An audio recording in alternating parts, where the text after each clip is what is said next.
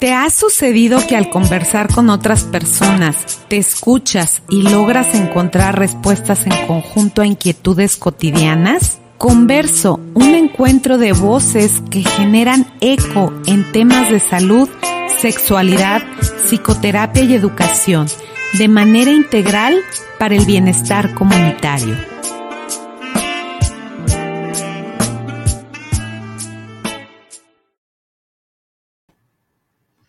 Me da muchísimo gusto saludarles. Estamos aquí en Converso, voces compartidas, propuestas educativas que se orientan a transformaciones profundas para el bienestar comunitario. Y el día de hoy estoy muy contenta porque en este mes de marzo seguimos con la conmemoración del Día Internacional de las Mujeres y hablando de nuestros derechos y también de la prevención de violencias, pues hoy viene precisamente Ingrid Guerrero. Gracias Ingrid por estar aquí. Bienvenida, qué gusto tenerte. Ay, querida Clau, muchísimas gracias siempre por la consideración, por la invitación a este espacio tan maravilloso para aprender, desaprender y compartir. Entonces yo encantada siempre de, de estar aquí contigo y con quienes te siguen y te escuchan. Pues muchas gracias Ingrid y pues bueno, hoy vamos a hablar de un tema muy interesante que son las violencias sexuales contra niñas, adolescentes y mujeres. Y pues como cada conversatorio, Ingrid, siempre comienzo con un breve poema. Entonces, hoy voy a hablar acerca de un poema de Marisa Abogadro Tomé. Dice, tan solo una palabra y miles de haceres, tan solo una palabra y seres, de historias incompletas y voces acalladas de necesidades implícitas y no manifestadas, mujeres de tiempo y espera, de búsquedas nuevas en caminos de trincheras, mujeres tan solo mujeres en acción y en futuras esferas. Y pues con esto comenzamos, Ingrid, este tema. Y qué mejor que tener aquí a Ingrid, ella es sexóloga, psicoterapeuta y activista feminista, es maestra en sexualidad y equidad de género, maestra en psicoterapia humanista y también tiene especialidad en terapia sexual clínica por CISES, fundadora y presidenta de Yo Te Creo, consultora en políticas públicas de los cuidados. Y pues bueno, Ingrid, pues comenzamos con este tema y por qué hablar precisamente estas violencias sexuales, ¿qué nos referimos cuando hablamos de las violencias sexuales y cuáles serían como alguno, algunas de estos tipos? Sí, fíjate, Clau, que yo creo que la eh, fortuna, la ventaja que tenemos ahora nosotras de poder hablar de violencias sexuales, pues es gracias a mujeres que antes que nosotras picaron piedra y que hablaron de estos temas cuando todavía era súper inadecuado, ¿no? Pienso, por ejemplo, en la grande, grandísima Marcela Martínez Roaro, ¿no? Que abrió este camino, que habló de un tema tan incómodo que todavía estaba como puertas adentro, ¿no? Todavía hoy ya tenemos una ley de acceso de las mujeres a una vida libre de violencias, una ley general de niñas, niños y adolescentes, protocolos en las escuelas que ciertamente y la SEP que se tienen que pulir, pero pues antes este tema de los abusos y de las violencias no se tocaba tanto. Pienso en Laura Martínez, fundadora de Adivac, que fue quien puso en la mesa en un inicio, de verdad, y siempre la nombro, fue quien, quien en un inicio dijo que una cosa es quizás la violación, que es, que es, que es una acción de agresión contra la cuerpa de las mujeres, de las niñas, de las adolescentes que implica una penetración, pero otra cosa es la violencia sexual que puede darse incluso sin contacto físico y que puede generar diferentes afectaciones dependiendo de la persona en quien lo vive. Entonces, se han generado diferentes definiciones. Está la definición de UNICEF, desde luego, ¿no? Que habla de estos actos de abuso de poder que se perpetran desde la simetría. Y bueno, pues yo después de leer, de, estudiar, de, esta, de esta consulta, de este trabajo clínico de acompañamiento feminista, pues elaboré mi propia definición. Y yo creo que las violencias sexuales pues son todas aquellas agresiones y transgresiones al espacio personal eh, de las infancias, de las adolescencias, de las mujeres, que atentan contra el ejercicio pleno y placentero de su sexualidad, que lo impiden de hecho, y que sus consecuencias se pueden manifestar a corto, a mediano o a largo plazo y que estas violencias siempre se perpetran desde una simetría de poder, desde una situación de parentesco incluso o cualquier situación de ventaja y que buscando desde luego la estimulación sexual de los agresores. Ojo, sexual, no siempre placentera, porque muchas veces pensamos que los agresores buscan, ¿no? Esta culminación o este clímax en las agresiones sexuales y realmente es un acto de abuso de poder, se está haciendo un mal uso de esta situación de desventaja. Y muy importante, Clau, también creo comentar que se pueden perpetrar no solo una, sino dos, tres, cuatro ocasiones y que además de generar un impacto muy fuerte en la persona que lo vive, no necesariamente requieren de un contacto físico para llevarse a cabo. Por eso hablamos de una transgresión del espacio personal. Y pues tipos, hay muchos tipos de violencia sexual. Eh, digo, yo no soy abogada, pero en el acompañamiento pues he tenido que estudiar los códigos penales, los usos que se, que se utilizan en el lenguaje. Y bueno, a mí por eso me parece muy valiosa y me parece un parteaguas la definición de Adivac que habla de violencias sexuales y dice, a ver, en, la penal, en el área legal la violación tiene mucho más penalidad porque pareciera que tiene un impacto psicológico y emocional mucho más fuerte sobre las sobrevivientes, ¿no? Sin embargo, puede ser que alguien te dé una nalgada en el metro, ¿sabes? O que se exhiba frente a ti y dependiendo de la situación que estás viviendo, de la edad que tienes en ese momento, del momento de vida que estás atravesando, el impacto va a ser diferente en cada persona, en cada mujer y en cada niña. Violencias sexuales, pues hoy tenemos, por ejemplo, hablando de tipos, todas estas violencias digitales, Clau, ¿no? Este acoso sistemático donde te, te envían fotos de penes sin tú pedirlo, insinuaciones, audios, narraciones que tú no pediste o desde exhibir contenido que tú no has dado consentimiento de ser exhibido. Este grooming, que son personas adultas que se hacen pasar por adolescentes, son niñas y que contactan a, niñas y adolescentes para, para poder obtener video, fotografías o incluso citarles en algún lugar y pues el acoso que se da entre pares, que son todos estos comentarios, insinuaciones, digamos, entre compañeros de trabajo, estudiantes, y el hostigamiento, que ya es de, una, de un maestro hacia una alumna, de un jefe hacia una subordinada, ¿no? El abuso sexual, que son tocamientos, aproximaciones, este, insinuaciones, ¿no? Y hasta pues la violación, que pues se trata de la penetración vía oral, anal o bucal con cualquier parte del cuerpo, el pene, ¿no? O cualquier otro instrumento. Entonces, me parece que ahí tenemos un panorama amplio, Clau. Breve, perdón. No, y qué bueno que lo mencionas y que lo pones sobre la mesa, porque a veces pudiéramos pensar que las violencias sexuales nada más ocurren este, de una sola forma, ¿no? Cuando en realidad hay muchas formas que justo los acabas de señalar y como ahorita también a través de la pandemia se ha incrementado estas violencias a través también de lo virtual, ¿no? Entonces me gustaría un poquito que nos hablaras, porque bueno, vemos que cada vez hay más carencias también afectivas de pronto en, en las niñas en las adolescentes, como lo señalas, y, que de pronto encuentran a lo mejor como una escucha en alguien que las contacta de forma virtual o que a lo mejor este, empiezan a, tener como un poco de mayor contacto, inclusive se genera, porque pues tú sabes que lo virtual este, genera emociones reales, ¿no? Entonces también tenemos casos donde ellas se llegan a veces como a ilusionar este, por, eh, por este medio, ¿no? Donde finalmente se sienten escuchadas o vistas de pronto cuando hay ciertas carencias en, en las familias.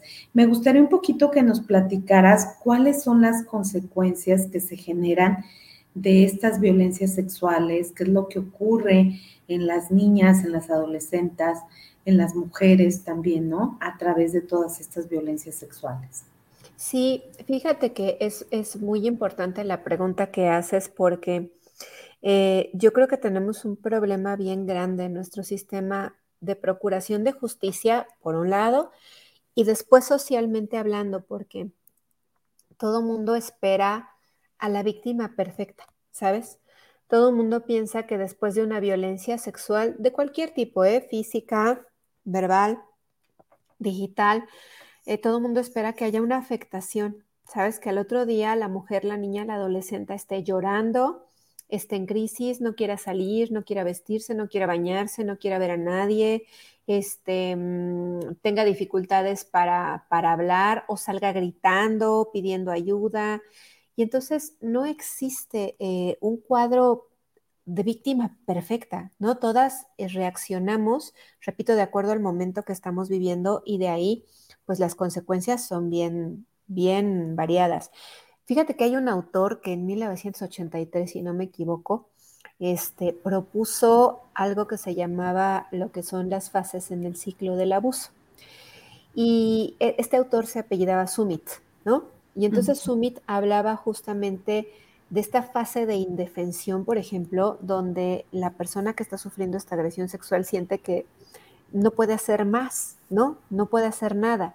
Y entonces esa, esa, esa, indefensión está precedida por una fase de secreto donde pues o el agresor le obliga a guardar el secreto, tanto hablando de abusos sistemáticos como hablando de un abuso que ocurre una vez. Y también hay otra que es una fase de desprotección donde yo siento que no puedo hacer nada ante esto que estoy viviendo. Entonces, para hablar de las consecuencias, creo que es indispensable, eh, Claudia, comentar que no todos los abusos se perpetran en un callejón oscuro a las 3 de la mañana por parte de un desconocido. De hecho, es todo lo contrario. Son personas que pertenecen al círculo cercano de las mujeres, las adolescentes y las niñas, que muchas veces se ganan su confianza y que a través de la validación, del reconocimiento y del afecto falso que les que les eh, proveen y que quizás estas, estas eh, infancias no encuentran en su entorno cercano, pues es que perpetran sus abusos. De ahí que una consecuencia pueda ser normalizar el abuso, es decir, no darme cuenta que estoy viviendo el abuso. Tú lo decías, ahorita lo dijiste y lo dijiste muy claro. Muchas veces estas adolescentes que son eh, em, contactadas por groomers, por agresores, pues dicen, me enamoré de él, ¿no? O siento afecto por él, porque pues crecen igual que tú y que yo con la idea del amor romántico que nos cuesta pues tanto desaprender y que idealizamos las relaciones de pareja. Entonces, una de las consecuencias puede ser eso, normalizarlo. Otra de las consecuencias y que vemos eh, muy frecuentemente en niñas, pues son dificultades, por ejemplo, para poder em, eh, permanecer en espacios escolares, ¿no? Porque vienen pues la falta de concentración, vienen malestares emocionales. Pensemos que la psicoterapia no es accesible para todas ni una posibilidad para todas y pues eso deriva también en conflictos escolares, ¿no? En abandonos, en deserciones. Obviamente consecuencias emocionales, desde irritabilidad hasta intranquilidad, estados de hipervigilancia, de alerta constante, pérdida de la confianza y creo que una de las cosas que más miramos, Claudia, el estado de indefensión, ¿no?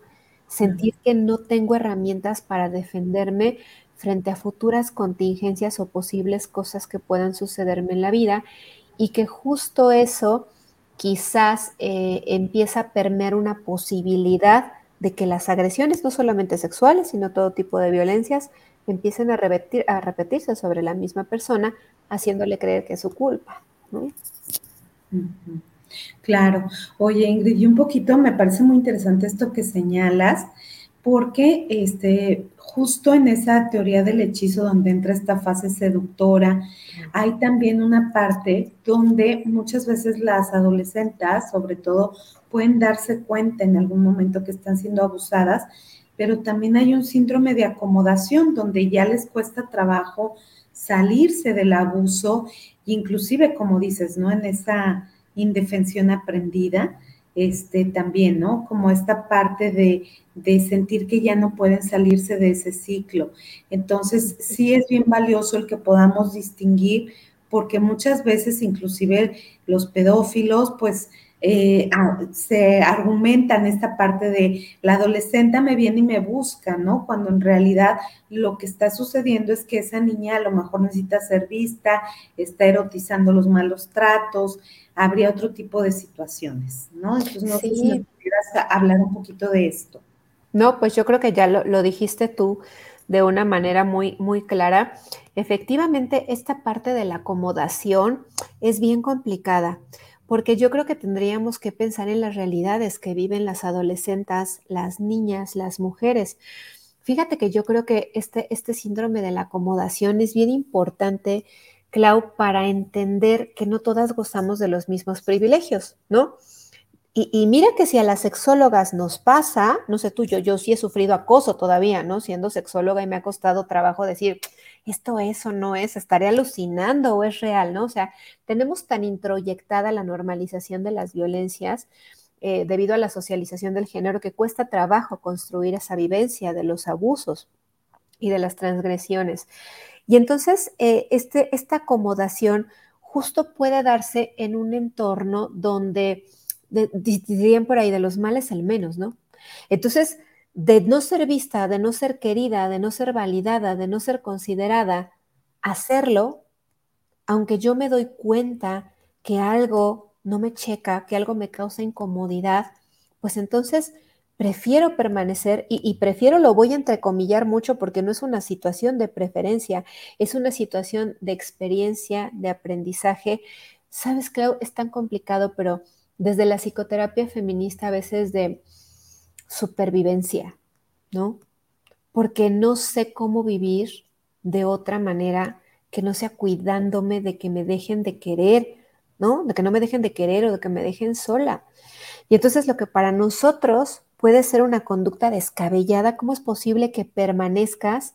Para otra persona puede ser esa muleta que le está ayudando a sostenerse en una situación súper compleja y súper dolorosa.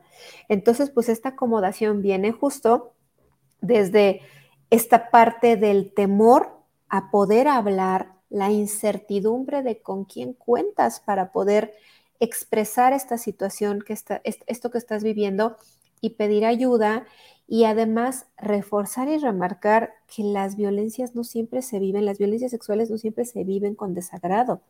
Nosotras, fíjate, Yo Te Creo, tenemos como un orden para mencionar estas emociones. Este, yo creo que a ti y a mí todavía nos tocó este modelo donde nos formamos con el, sí, los toques buenos y malos, ¿no? Los secretos buenos y malos.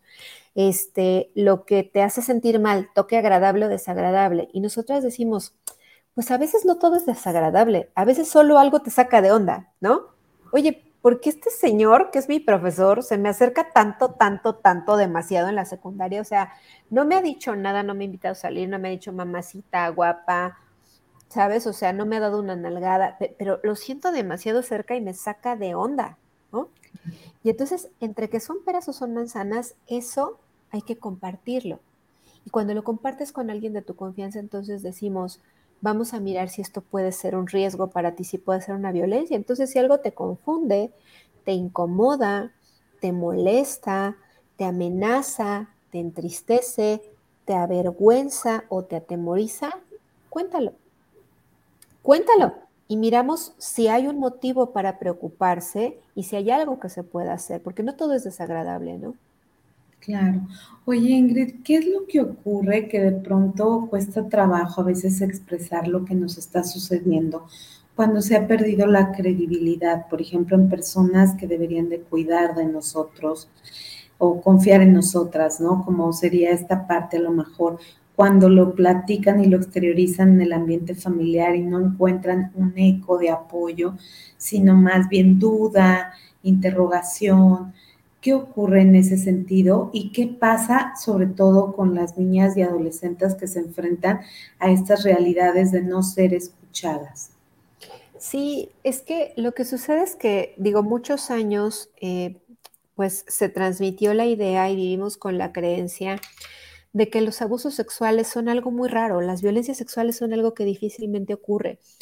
Hoy sabemos que la realidad es que, por ejemplo, yo soy del estado de Hidalgo y el estado de Hidalgo es el quinto estado en delitos sexuales, particularmente en el delito de violación, y esos, esos delitos ocurren principalmente al interior de la familia, ¿no? Entonces, hoy sabemos que es una realidad que esto ocurre al interior de los hogares y dentro de las familias. Entonces, me parece que también esta idea de que esto es algo de gente enferma, porque también lo hemos escuchado así, no es que son enfermos o están locos, así escuchamos, ¿no? Y entonces, pues en mi familia no hay enfermos y en mi familia no hay locos y en mi familia no pasa esto. Y entonces, esto aunado al testimonio de una infancia o adolescencia que dice, oye, hay una conducta, una aproximación, un tocamiento de el abuelo, el tío, el primo, el papá, el padrastro, el hermano, pues evidentemente representa para las familias algo muy desafiante y que mueve el orden establecido, ¿no? Eh, haciendo un pequeñísimo homenaje a nuestro querido Juan Carlos Hernández Moijeiro, que nos está enviando lucecitas desde ahí arriba, pues tú sabes que él defendía mucho, ¿no? Y él decía esta parte de la familia normal como debe de ser, cuando realmente dentro se producen dinámicas muy violentas desde mucho tiempo atrás y que hemos romantizado, ¿no? Sin embargo, eh, estas, estas dinámicas permean y entonces, o esta creencia de que las infancias mienten, de, que la familia siempre te protege y te cuida, pues hacen que, que, cuando se da un testimonio de abuso, las familias duden, ¿no? O desacrediten y entonces esto se debe uno primero a la incredulidad, a la normalización, pero hay otra parte bien delicada que es el encubrimiento.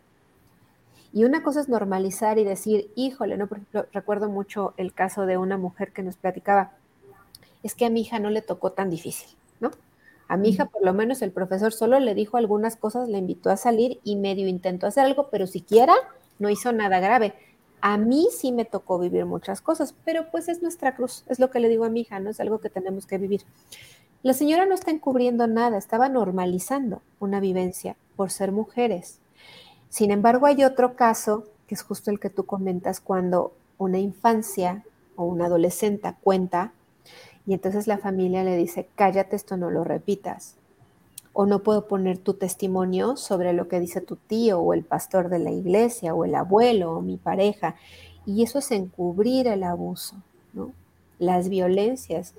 Y justamente yo creo que esta falta de credibilidad es lo que hace que, se sientan en una situación de indefensión, de desprotección, de acomodo ante la violencia y que piensen que ya no hay otra manera de salir, que no les queda otra más que aguantar y resistir, porque las redes de apoyo eh, alrededor, o las que deberían de ser redes de apoyo, pues no lo son y no le brindan credibilidad. Súmale las amenazas del agresor, súmale que a lo mejor son dependientes económicas de ese agresor, que tiene poder, que tiene prestigio, que es el padrino de generaciones de la familia, ¿no? Entonces, ¿cómo le vamos a cuestionar? Y creo que eso justo permite que se repitan estas dinámicas abusivas porque entonces los agresores saben que no hay nada que los detenga y que pueden seguir perpetrando esos abusos. Por eso es importante entender que las niñas, las adolescentes no mienten cuando están diciendo que hay un abuso.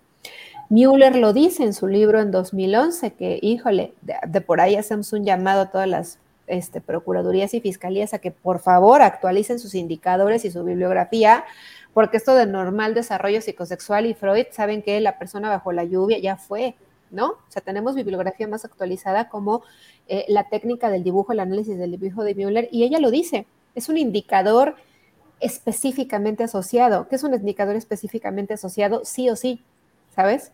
¿Qué es un indicador específico asociado? Yo veo que Claudia trae una blusa roja y si es roja, es una blusa roja. O sea, es, ¿sabes? No es naranja, no es rosa, es roja. Si una niña dice, mi tío me está tocando, un indicador específico asociado es el tío le está tocando. Y entonces eso, eso es importante que la gente lo sepa, que es el relato en sí es un indicador claro de que existe abuso, ¿no? O sea, ahí más bien hay que ver las afectaciones, pero, pero existe, ¿no? Claro. Oye, Ingrid, ¿por qué sería importante el que sí se denuncie? Y sobre todo, o sea, mucha gente deserta porque ven que no se le da a veces continuidad en las fiscalías, pero el hecho de acompañar, ¿no? A, a la persona es hacerle ver que efectivamente esto es algo que está sucediendo, que es real, porque es importante denunciar. Y este programa lo ven muchos papás y mamás y me gustaría como que incluso les pudieras decir cuando sucede una situación de este tipo, cuáles serían los pasos a seguir.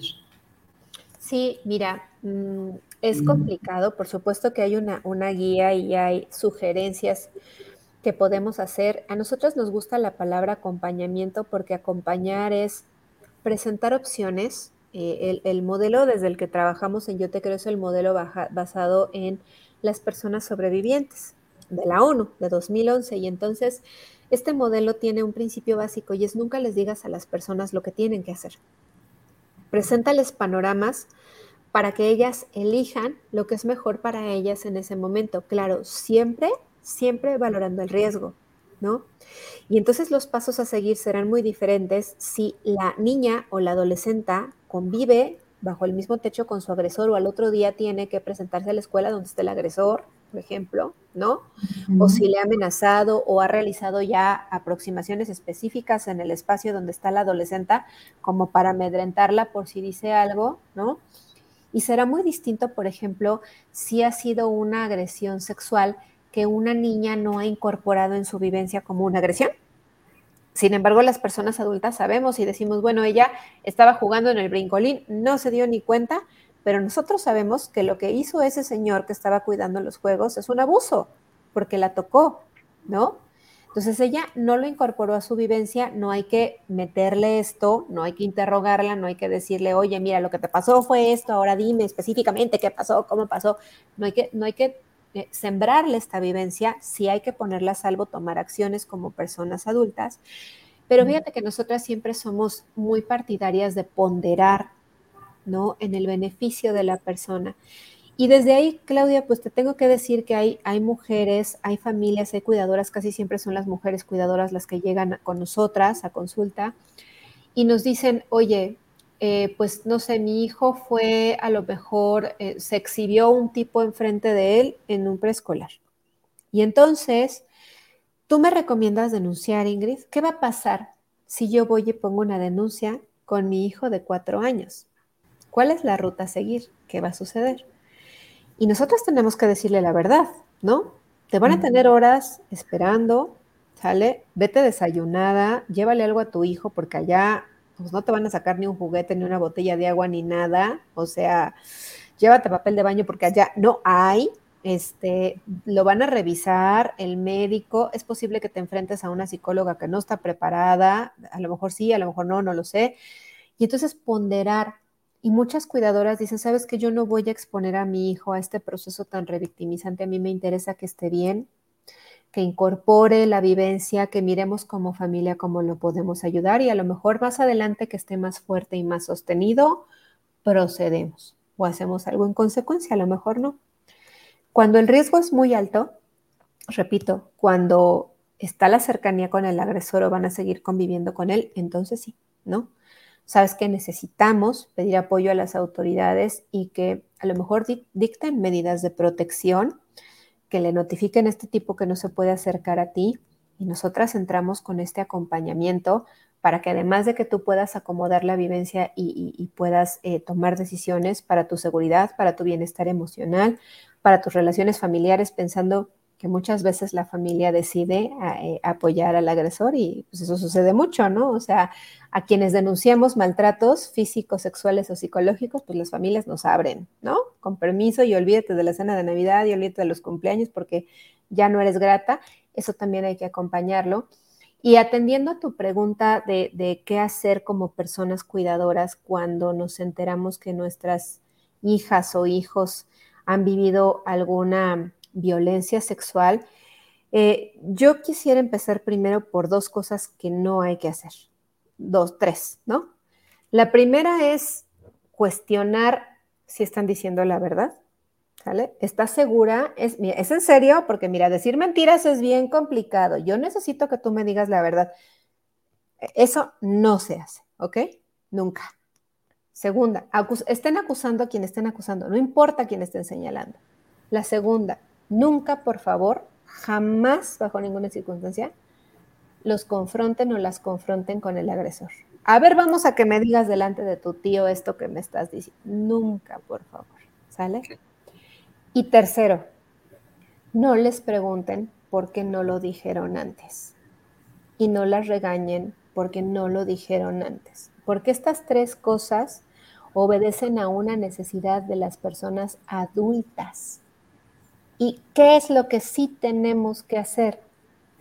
Agradecer que me lo contaste, decirte, ya no es solo tu problema, ahora es nuestro. Si no sabemos cómo actuar, reconocer, mira, es algo que me ha tomado por sorpresa, creo que lo mejor es que busquemos ayuda. Mientras la buscamos, dime qué necesitas. Que te abrace, que te haga de cenar, que nos vayamos lejos, que durmamos en otro lado para que no lo tengas que ver en lo que decidimos hoy en la noche. ¿Qué es lo que quieres hacer y qué es lo que te daría tranquilidad? Y a partir de ahí, buscar acompañamientos con especialistas.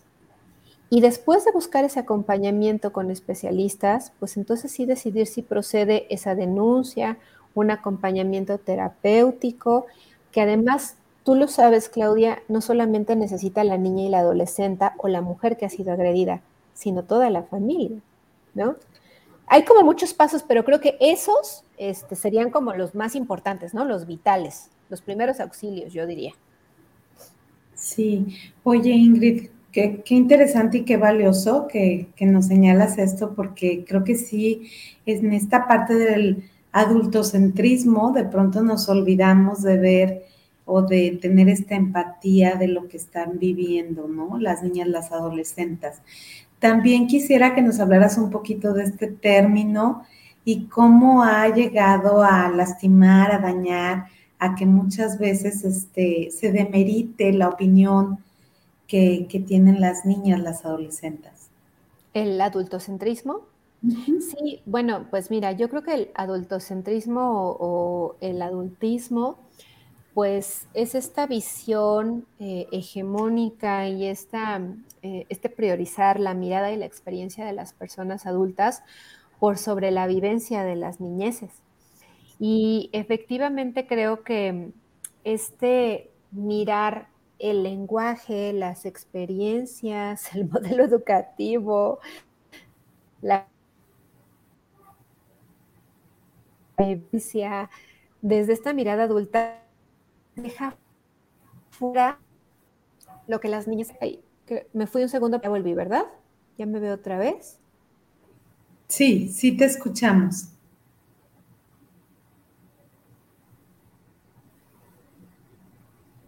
No sé si ya me veo claro. Creo que tuve problemas de señal. Sí, es que me cambié de red, pero creo que ya estoy aquí. Eh, entonces, eh, este adultocentrismo tiene que ver con esta mirada hegemónica adulta de todo, de las experiencias del mundo, de la vida, de todo. Entonces, esta mirada adultista no permite, eh, sobre todo, por ejemplo, mirar cómo viven la sexualidad las infancias, ¿no? O sea, un beso para dos personas adultas, un beso en la boca, ¿no? O una experiencia de contacto con con el cuerpo desnudo, no se, vive, no se vive de la misma manera en las personas adultas que en las niñeces.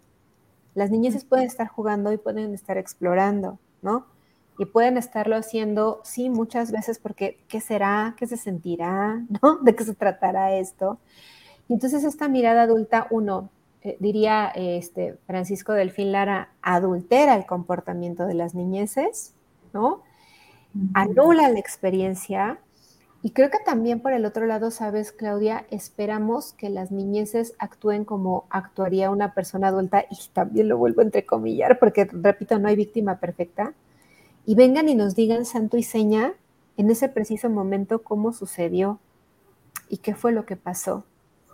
Cuando ni siquiera las personas adultas a lo mejor tenemos esa capacidad, esta famosísima pregunta que te hacen en los ministerios públicos es que tienes que decirme tiempo, modo y lugar a una niña de cinco años, en serio, ¿no? O sea, no puede ubicarse además en una situación de trauma complejo, es bien difícil. Entonces, esta exigencia de estándares y parámetros que se validan desde la edad adulta, pues evidentemente deja fuera los tiempos, los momentos, los sentimientos de las niñeces. Es decir, Claudia, ¿dónde están los tiempos de las niñas para poder llorar después de una agresión sexual? Si tienen que ir al médico legista, a la psicóloga perito, a la declaración, al otro día entregar documentos, o sea, ¿dónde está ese momento y ese espacio que tienen para sanar? ¿Dónde está la mirada y el enfoque de niñeces de nuestro sistema procurador de justicia cuando nos tenemos que adaptar a los tiempos de las instituciones? Por ejemplo, una de las cosas que a mí me sucede mucho, yo afortunadamente en la Procuraduría de acá de Hidalgo pues tengo muy grandes aliados que tienen muy, muy amplio enfoque de niñeces y que, y que me escuchan, que construimos juntas, pero me han tocado en otros andares y en otros caminos personas que es como de, pues es que la niña tiene que venir a la audiencia. Oye, pero ayer me acabo de platicar esto, no está en condiciones de ir mañana, pues lo siento, ¿no?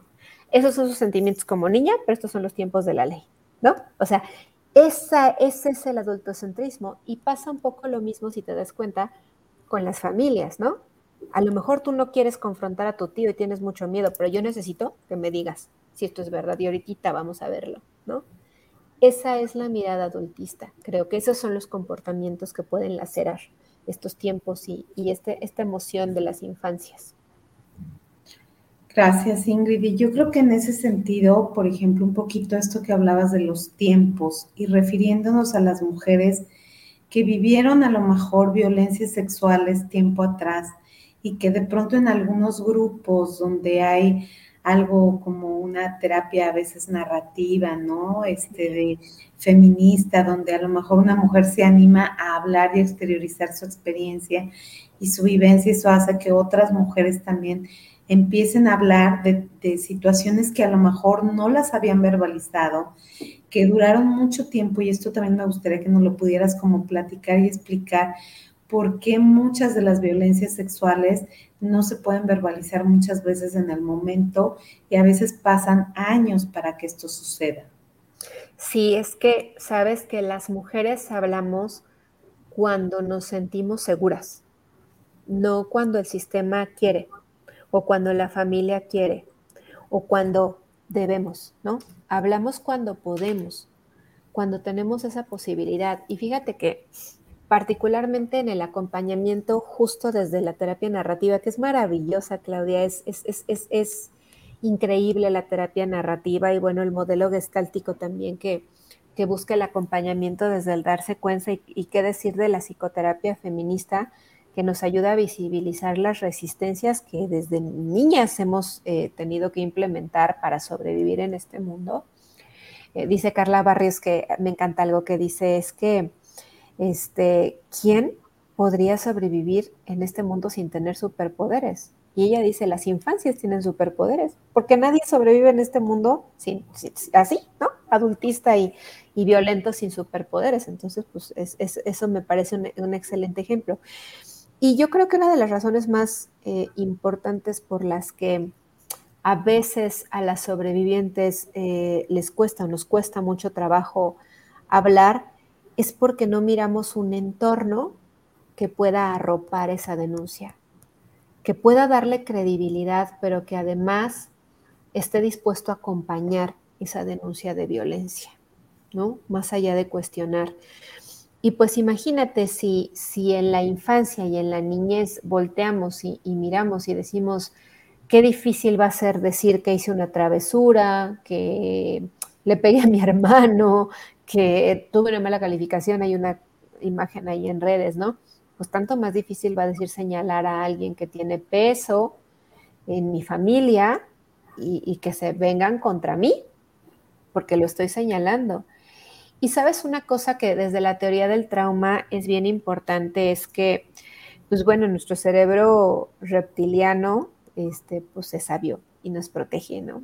Y entonces, pues las tres respuestas, digamos, las estándar ante un trauma, pues son la parálisis, eh, son la pelea y la huida. Entonces, pues quien no pelea se paraliza y quien no huye se paraliza. Y la realidad es que la mayor parte de las sobrevivientes de violencia sexual comparten que en ese momento se paralizaron, justo en estos eh, grupos de terapia narrativa. Justo ahora en Yo Te Creo tenemos a un grupo de, cinco cuidadoras maravillosas, mujeres, ustedes saben quiénes son, las abrazo con mi alma porque tienen toda mi admiración, este, que están trabajando, ¿sabes?, los abusos sexuales que vivieron sus hijas y sus hijos, porque no hay atención para estas mujeres, o sea, todo el mundo se centra en la infancia o en, la adolescencia que vivió el evento abusivo, pero nadie se ocupa de las cuidadoras. Y entonces ellas también hablan de esta parálisis, claro. Ellas también dicen, cuando yo escuché la revelación de mi hija, me paralicé ¿no? Y entonces, ¿qué viene? ¿Qué pasa con la familia? Claudia, ¿pero por qué no hiciste nada? ¿Pero cómo voy a creer? ¿Y a poco te quedaste ahí? ¿Y por qué no fuiste a denunciar? Y, y fuiste a terapia hasta 15 días después. Ay, por favor, si yo te paso el teléfono de la psicóloga. Entonces, esta parálisis, ¿sabes? No solamente es de las niñas, de las adolescentes, es también de las cuidadoras. Claro. O la huida o la pelea, ¿no? O sea, a veces está la pelea de las cuidadoras en el sistema legal y está la huida de las niñas. Yo, por favor, no quiero saber nada, no me lleves con esa psicóloga, no le voy a contar a nadie nada, ¿no?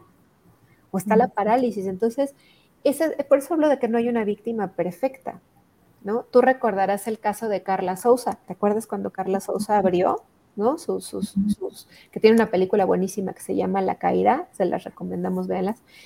Y, y justo es eso lo que esperan de ella, que sea una víctima perfecta. ¿Y pero por qué le abría la puerta? ¿Pero por qué no dijo nada? Pues porque hay una, una situación de subordinación, ¿no? Y bueno, ella misma lo dice, yo no hablaba por temor a que no me creyeran y hablé y pácatelas, ¿no? ¿Por qué? ¿Por qué no hablaste antes? Entonces, pues obviamente después de que sales de la parálisis, pues tú, tú quieres expresarlo, pero es difícil también que afuera exista esta comprensión por todas estas creencias que hay alrededor de las agresiones sexuales. Claro. Y un poco, Ingrid, hablando desde esta perspectiva de género, cuando vemos que, por ejemplo, a las mujeres se nos inculca en, la parte sociocultural el no confiar en nosotras mismas, y que de pronto cuando vemos que alguien nos está acosando o está teniendo un tipo de violencia, este, de una agresión hacia nosotras, pues también desconfiamos muchas veces de si esto que estamos viviendo es real, no es real, y qué es lo que ocurre en el sistema que hace que las mujeres dudemos de nosotras mismas. Es que, sabes, em, yo escuchaba hace poquito a Raquel Lobatón, que es una nutrióloga que yo este, admiro un montón y que no es pesocentrista y que habla mucho de las violencias simbólicas, de la gordofobia, de las violencias estéticas. Y ella hablaba de estos sistemas de control del patriarcado en la alimentación en ese caso y hablaba, por ejemplo, decía algo que me encantaba, ¿no? Y decía, ¿qué mujer va a llegar a ser presidenta de su país? Eh, o a tomar un cargo público de representación importante contando las almendras que se comen en el desayuno, las calorías, nadie, ¿no? Son sistemas de control que mantienen tu mente ocupada.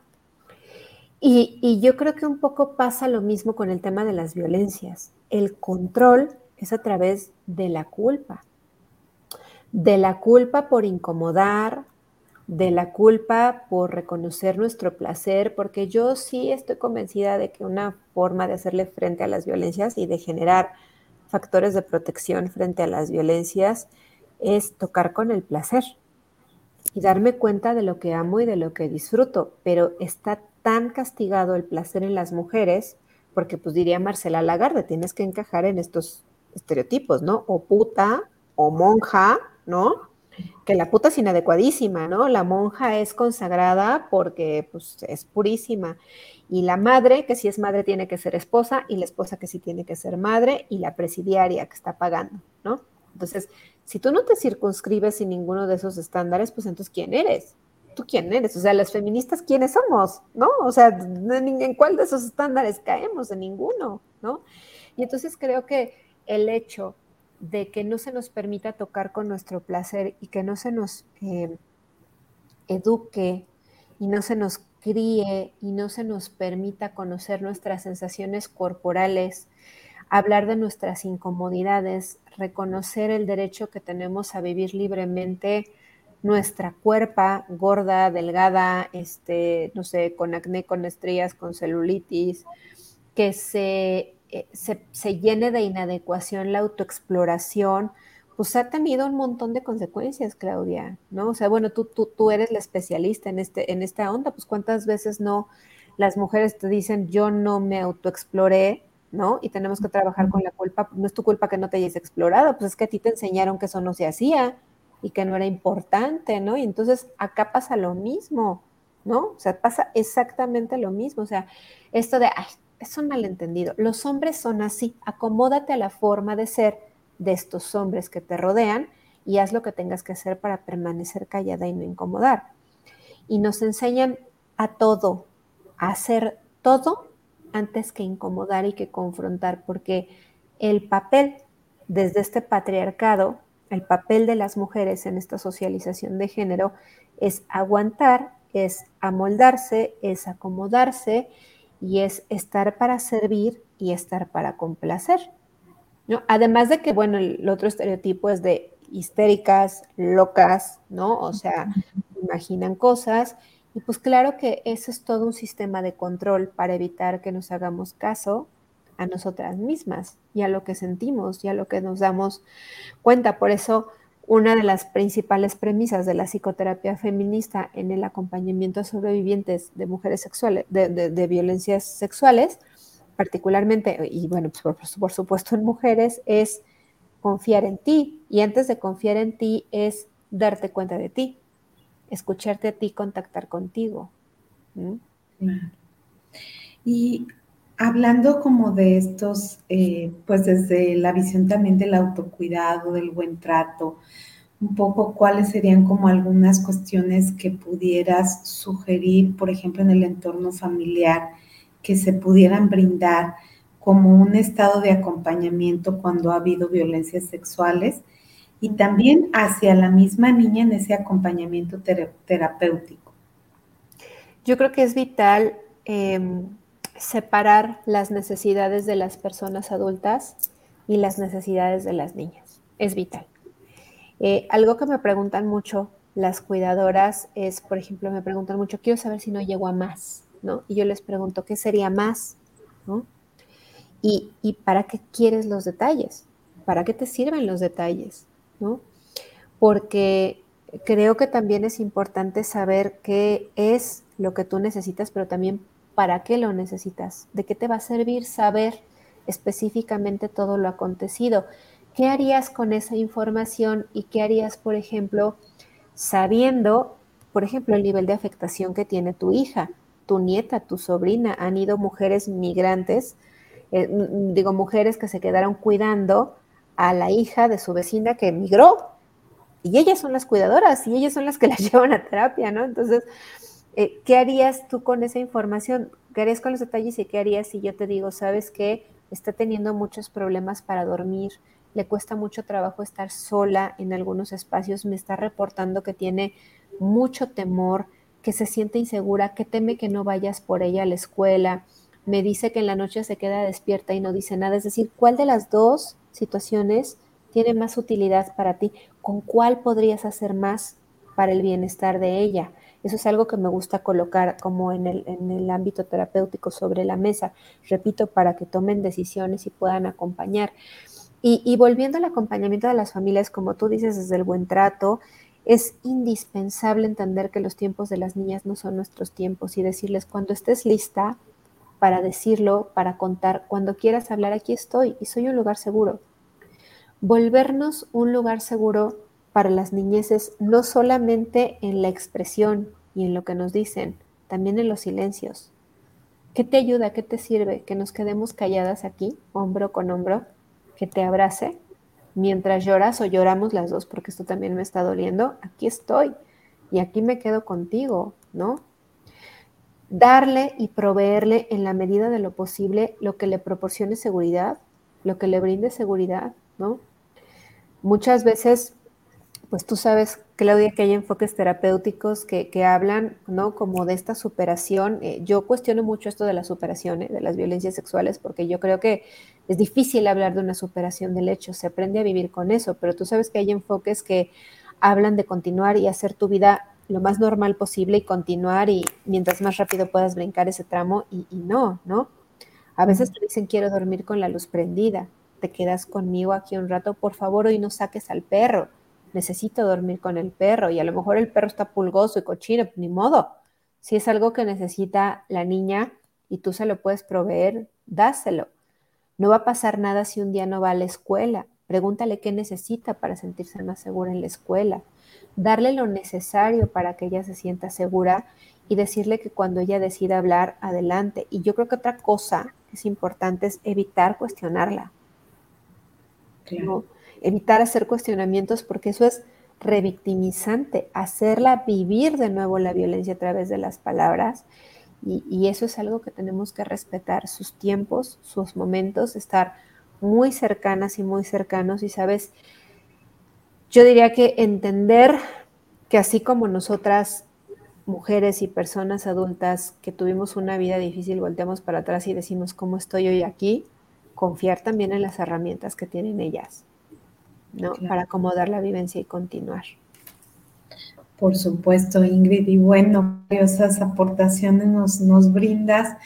Y un poquito, este, bueno, también este programa lo ven en muchas comunidades latinas y unas de las preguntas que son recurrentes cuando hablamos de cuestiones de violencia sexuales, los papás les cuesta trabajo acercarse en esta visión de acompañar de pronto por el mismo enojo que muchas veces manifiestan y la misma agresión que ellos mismos eh, a veces muestran hacia la situación por cómo se llegó a vivir cuando es algún eh, familiar cercano quien abusó, ¿no?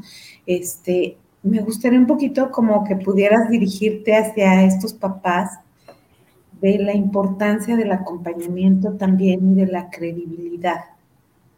Sí, sabes que em, si tú eh, eres mamá, papá, eres una persona adulta que está cuidando a una niña, yo sé que estamos hablando de niñas, Claudia, pero también eh, yo creo que, si me permites, hay que hablar también de los niños, hay que hablar de las, de las niñeces, ¿no? Ya otro día hablaremos de la violencia de género y la violencia contra las mujeres, que para mí tiene un cariz diferente, pero bueno, el tema que nos ocupa hoy es este y si tú tienes una hija y un hijo o un hijo y en algún momento, hije, y, te comparten que han sido violentados de alguna manera, particularmente en la esfera de la sexualidad, yo creo que acompañar es estar, que puedas estar para él y, y, mira, yo sé que tocamos fibras muy sensibles, pero por lo menos eh, todas las personas conocemos a una persona que ha sobrevivido a alguna violencia sexual, lo sepamos o no, ¿eh? lo haya contado o no, es un hecho que la conocemos. Y es muy posible que cuando tu hijo o tu hija te cuente, estadísticamente en este país, que es el primer lugar en abuso sexual, y, pues que la cosa está muy similar en, América Latina, eh, esto conecte con una vivencia de tu pasado y que digas, híjole, yo lo viví o yo supe que alguien lo vivió y entonces es bien importante que tú puedas estar para lo que la niña o el niño necesitan y reaccionar con enojo lo que va a provocar es que esta confianza que te están otorgando se cierre, ¿no? Y con esto no quiero decir que tú no puedas expresar lo que sientes y que tengas que ser estoico o estoica y decir, no, no, no, no, no. O sea, puedes decir, estoy muy enojada porque me enoja muchísimo que alguien se haya atrevido a lastimarte de esa manera, ¿no? O estoy muy triste porque, porque me duele que hayas pasado por algo tan difícil y que yo no lo supiera. Esa es una parte, sí, expresar las emociones, pero la parte más importante, la más importante es decir, ahora esto es un problema de nosotras, de nosotras como familia, y entonces a partir de ahí tenemos que buscar decidir juntas, juntos, juntes para poder hacer lo mejor. Entonces, esta reacción colérica pues provoca que las infancias se sientan en más riesgo. Y además que creo yo que sé que aquí estamos hablando de violencias sexuales. Sin embargo, también, Claudia, es muy recurrente que lleguen cuidadoras o cuidadores y me digan, es que un niño de cuatro años del preescolar de mi hijo abusó de mi hijo. Cuéntame. Ah, pues es que los cachamos dándose un beso espérenme, ¿no? Una cosa es un juego sexual y otra cosa es un abuso sexual. Entonces, la, eh, la cólera, la reactancia en ese momento desmedida no permite escuchar y tener elementos para tomar decisiones. Entonces, por favor, o sea, yo creo que lo más importante es que dejes de hablar, escuches, pidas tiempo si lo necesitas para tomar una decisión y bajo ninguna circunstancia regañar, sancionar, castigar a la niña, al niño, al adolescente, porque no fue su culpa. Vamos, No, yo estoy súper en contra de esta palabra vulnerable. Las niñas no son vulnerables, son vulneradas. No nacemos con una condición que nos expone. Hay un sistema que está diseñado para pasar a través de nuestros cuerpos. Y eso es algo que como mamás y como papás tienen que tener como muy claro. Y si no lo tienen claro, antes de tomar una decisión, acérquense a un especialista. Golpes, pero por favor, ni en broma, ¿no? Entonces, creo que eso sería, sería lo más importante al, respecto, Clau, ¿no? O sea, guardar, guardar la calma en la medida de lo posible y escuchar. Pues muchas gracias, Ingrid. Qué maravilloso tema que nos lo amplías, que nos das alternativas, sugerencias y sobre todo, pues desde esta visión no solamente profesional, que, que por supuesto este, confiamos en plenitud en esta situación contigo, sino en esta calidad humana. Y te agradezco mucho porque sé que eres una persona proactiva, que está continuamente este, trabajando en, en distintos rubros y yo te quiero agradecer, sobre todo pues en este mes de marzo, reconocer toda la labor que estás haciendo de prevención, de acompañamiento, este, estas marchas en donde llevaste a un grupo también de niñas, de adolescentes. Ellas llevaron a nosotras. que exactamente, así, así termina siendo, ¿verdad? Pero muchas gracias, Ingrid. Te este, reconozco mucho tu labor y también el de tu, tu fundación y, me gustaría que nos dijeras dónde te seguimos, dónde te podemos contactar para la gente que nos esté escuchando. Sí, estamos en todas nuestras redes sociales, estamos en Twitter, TikTok, Instagram y Facebook como arroba yo te creo MX. Ahí estamos. Este, en el Facebook estoy como Ingrid B. Guerrero, psicoterapeuta, este, pero igual en las redes de Yo Te Creo no se encuentran. Y el teléfono de la asociación es mediante WhatsApp, es el 771-195-5845. Si requieren de alguna asesoría o, materiales, bueno, pues constantemente lo estamos este, produciendo. Y pues les pedimos, Klaus, si me permites, que nos sigan en las redes y que nos apoyen y que impulsen esta iniciativa.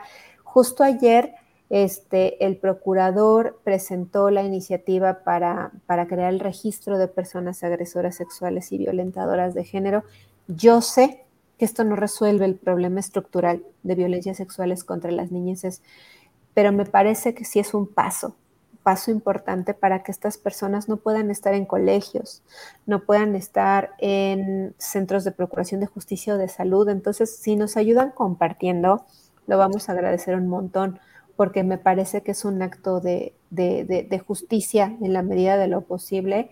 Eh, nada repara el daño, un daño de esa, magnitud, pero es importante que estas personas no se vuelvan a acercar a las infancias y pues desde ahí pedimos su apoyo, Clau. Muchísimas gracias. Cuenta con ello, Ingrid, y ya sabes, lo que necesites también, estamos este, conectadas de muchas formas podemos tener esta conexión y te agradezco de verdad tu tiempo y toda tu valiosa aportación que nos haces hoy. Gracias por contribuir con Converso. No dejen de vernos cada jueves en vivo a la una y sobre todo de hacer difusión de estos programas que orientan a muchas personas. Gracias a toda la gente que se contacta desde Bolivia, Argentina, Perú, este, también de Estados Unidos y que muchas veces no tienen estos recursos de habla hispana y que los tenemos ahora aquí. Gracias y seguiremos. Y recuerden, en repetición, estamos en el canal de YouTube Claudia Hernández Madrigal. Gracias a la familia guanatosfm.net, que siempre está atento. Gracias, Isra, por tu acompañamiento detrás de cámaras. Y Ingrid, un abrazo muy grande, espero dártelo pronto, volvernos a encontrar pronto. Abrazo grande, Clau. Un abrazo grande y a todas las personas que nos escuchan también. Gracias a quienes hacen posible este espacio maravilloso que es Converso. Muchas gracias, Ingrid. Un abrazo. Chao.